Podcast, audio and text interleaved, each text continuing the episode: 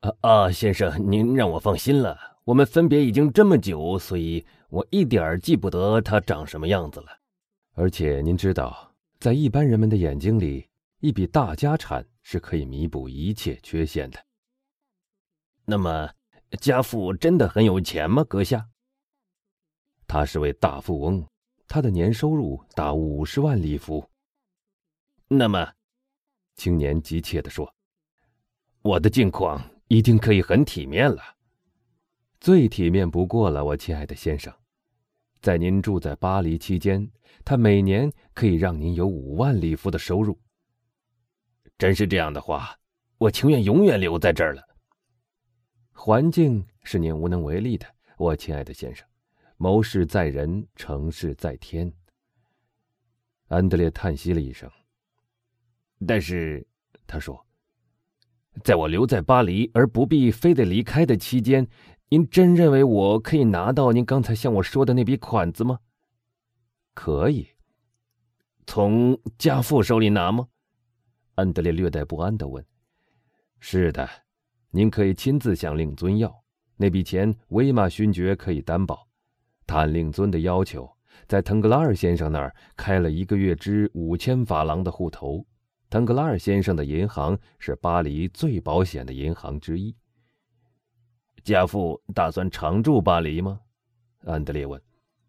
就住几天，基督山答道。他的职务原因，不便一次离开两三个星期以上。啊啊！我亲爱的父亲，安德烈喊道，显然很高兴他这么快就离开。所以，基督山说，假装误会了他的意思。所以我不再拖延你们这次难得的会面了。你做好准备去拥抱您的可爱的父亲了吗？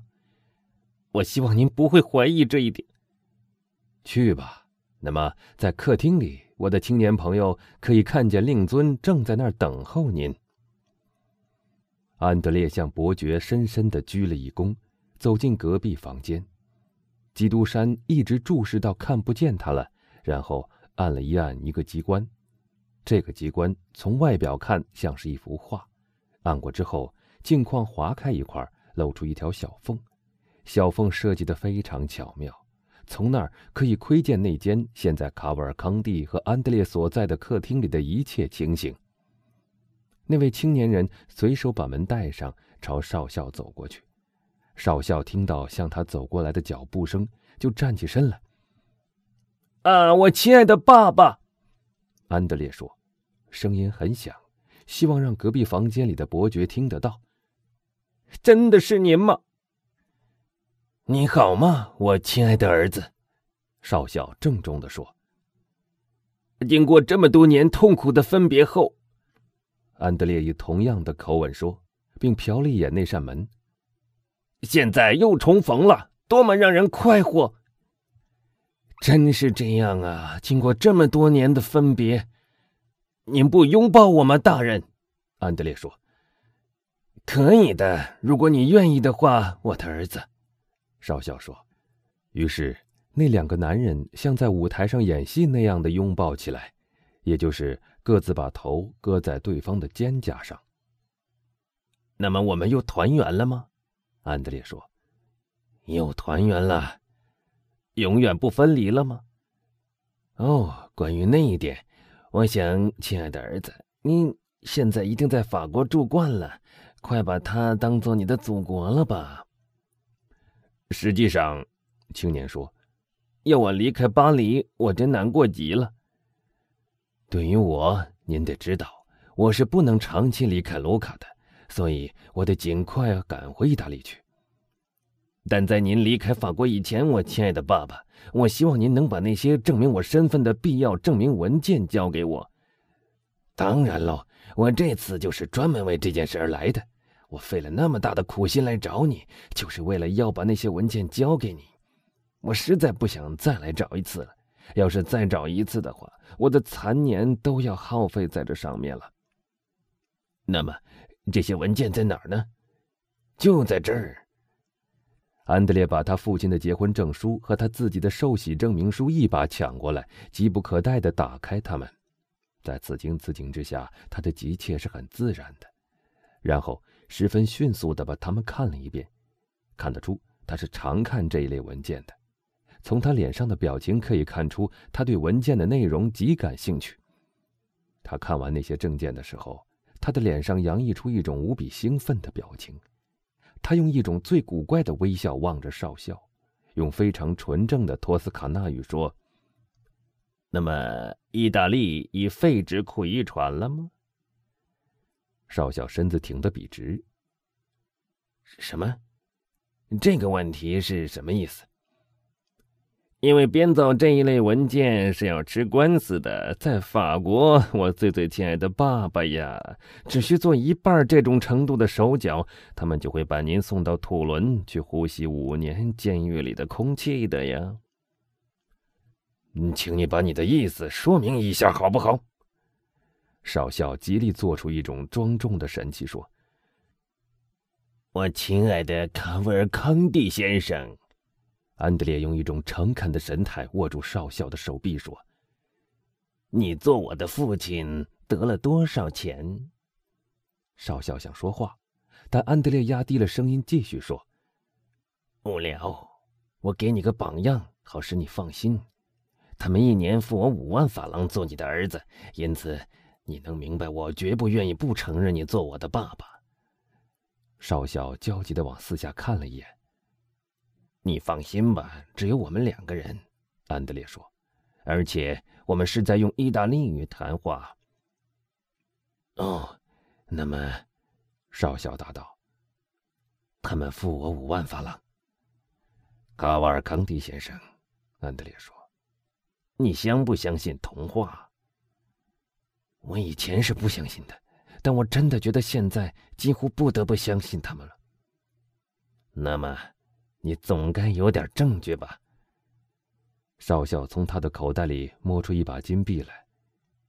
你看，很明白吧？啊，那么你认为我可以相信伯爵的许诺吗？我当然相信。你真相信他会对我恪守他的诺言？恪守信上的话，但同时，请记住，我们必须继续扮演我们各自的角色。我当一位慈父，我当一个孝子。既然他们选定了我做你的后代，你这个他们是指谁呀？天知道，我也说不出来。但我指的是那些写信的人。你收到了一封信，是不是？是的。谁写信给你的？一个什么布沙尼神父？你认不认识他？不认识，我从来也没有见过他。他在那封信里说了些什么吗？你能答应不出卖我吗？这一点你尽管放心，你很明白，我们有着共同的利害。那么你自己去念吧。于是，少校把一封信交到那青年手里。安德烈低声念道。你穷困潦倒，等待你的是一个凄凉的晚年。你想发财吗？或者至少不依赖他人，马上动身到巴黎去，找香榭丽舍大道三十号门牌的基督山伯爵去要你的儿子。这个儿子名叫安德烈·卡瓦尔康蒂，是您和高塞奈黎侯爵小姐的婚姻果实。五岁的时候被人拐走。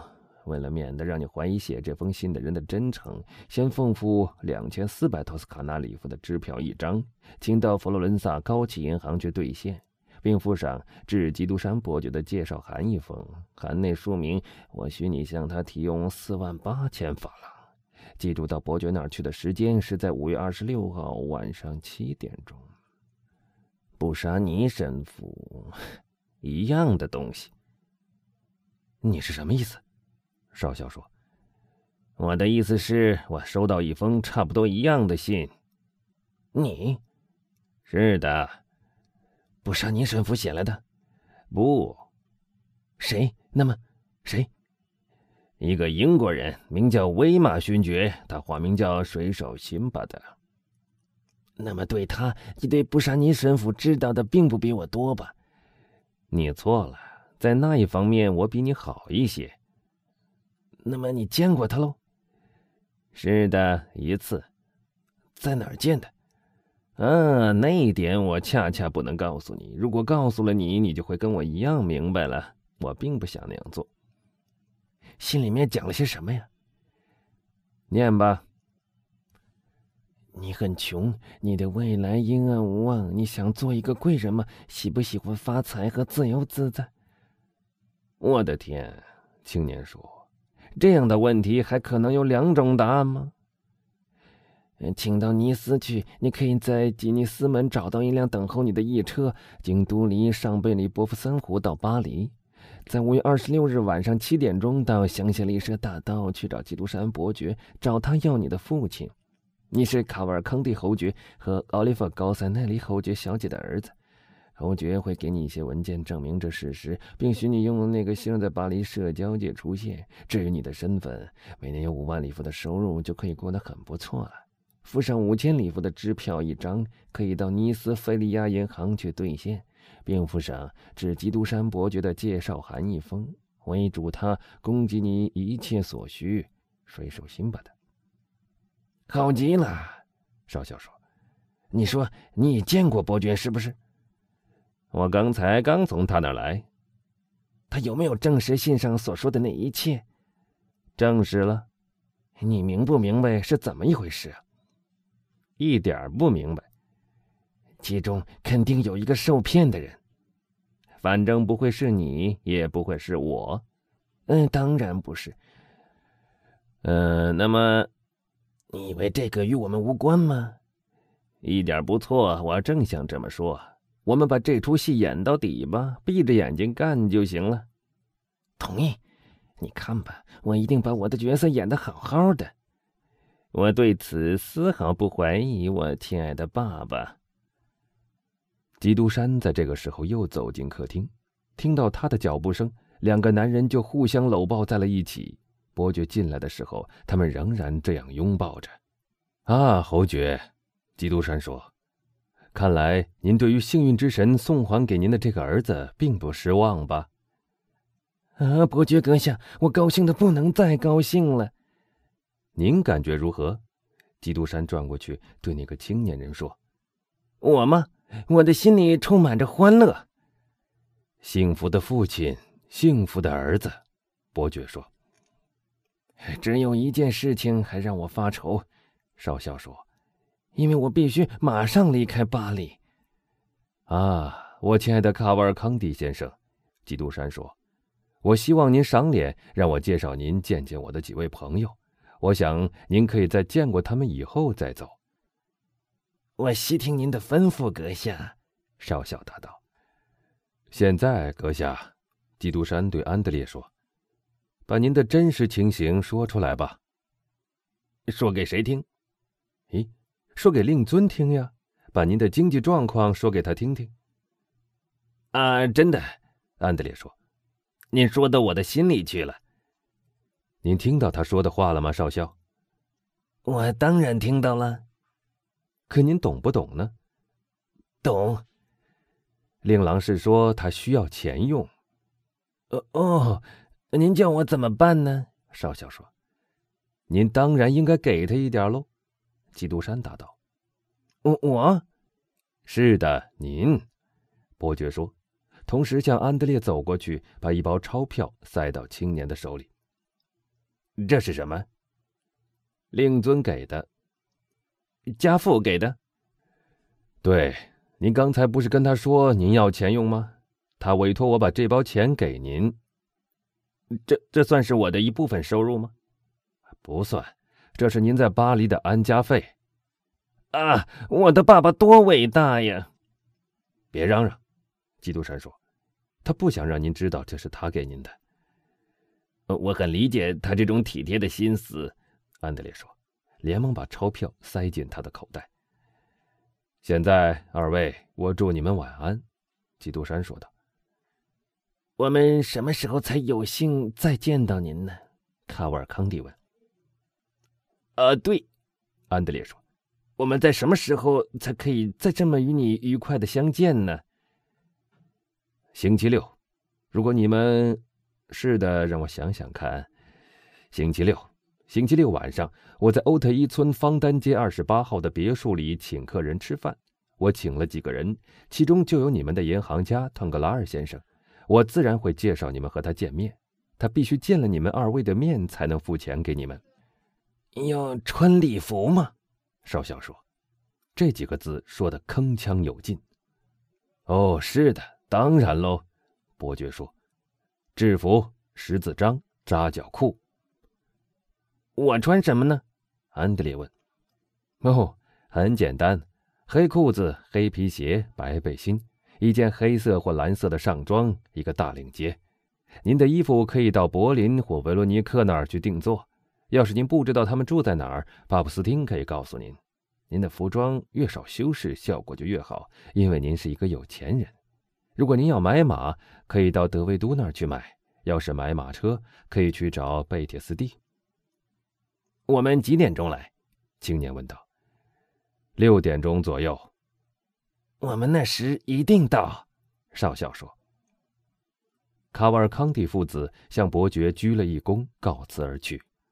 基督山走到窗户前，看着他们手挽着手，正往大街对面走。这两个光棍儿，他说：“可惜他们不真是父子。”于是，在沉思一会儿之后，走，我去看看莫里尔去。他说：“我觉得这种厌恶感简直比憎恨还叫人受不了。”